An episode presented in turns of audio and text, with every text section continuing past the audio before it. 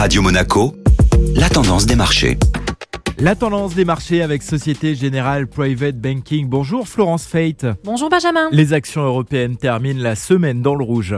Les marchés européens ont affiché leur première baisse hebdomadaire depuis les huit dernières semaines. Une reprise en fin de journée vendredi aura tout de même permis à l'Eurostox 50 de terminer à l'équilibre, tandis que l'indice parisien clôturait en légère baisse de 0,15% sur la séance. Les premières publications des résultats d'entreprise pour le premier trimestre 2021 sont dans l'ensemble solides, mais la reprise de la pandémie en Asie inquiète les investisseurs. Le président américain Joe Biden prévoit à nouveau une hausse de la fiscalité. Oui, Benjamin, l'administration Biden pourrait taxer davantage les profits des capitaux pour les plus riches. Ce projet fiscal envisagerait de doubler le taux d'imposition sur les plus-values des plus fortunés. Joe Biden souhaiterait également relever le taux marginal de l'impôt sur le revenu. Ce nouveau plan fiscal sera probablement présenté dans les prochains jours. L'actualité devrait donc être encore chargée cette semaine, d'autant que l'on attend encore de nombreuses publications de résultats d'entreprise. La tendance des marchés était donc présentée par Florence Fate. Merci beaucoup Florence.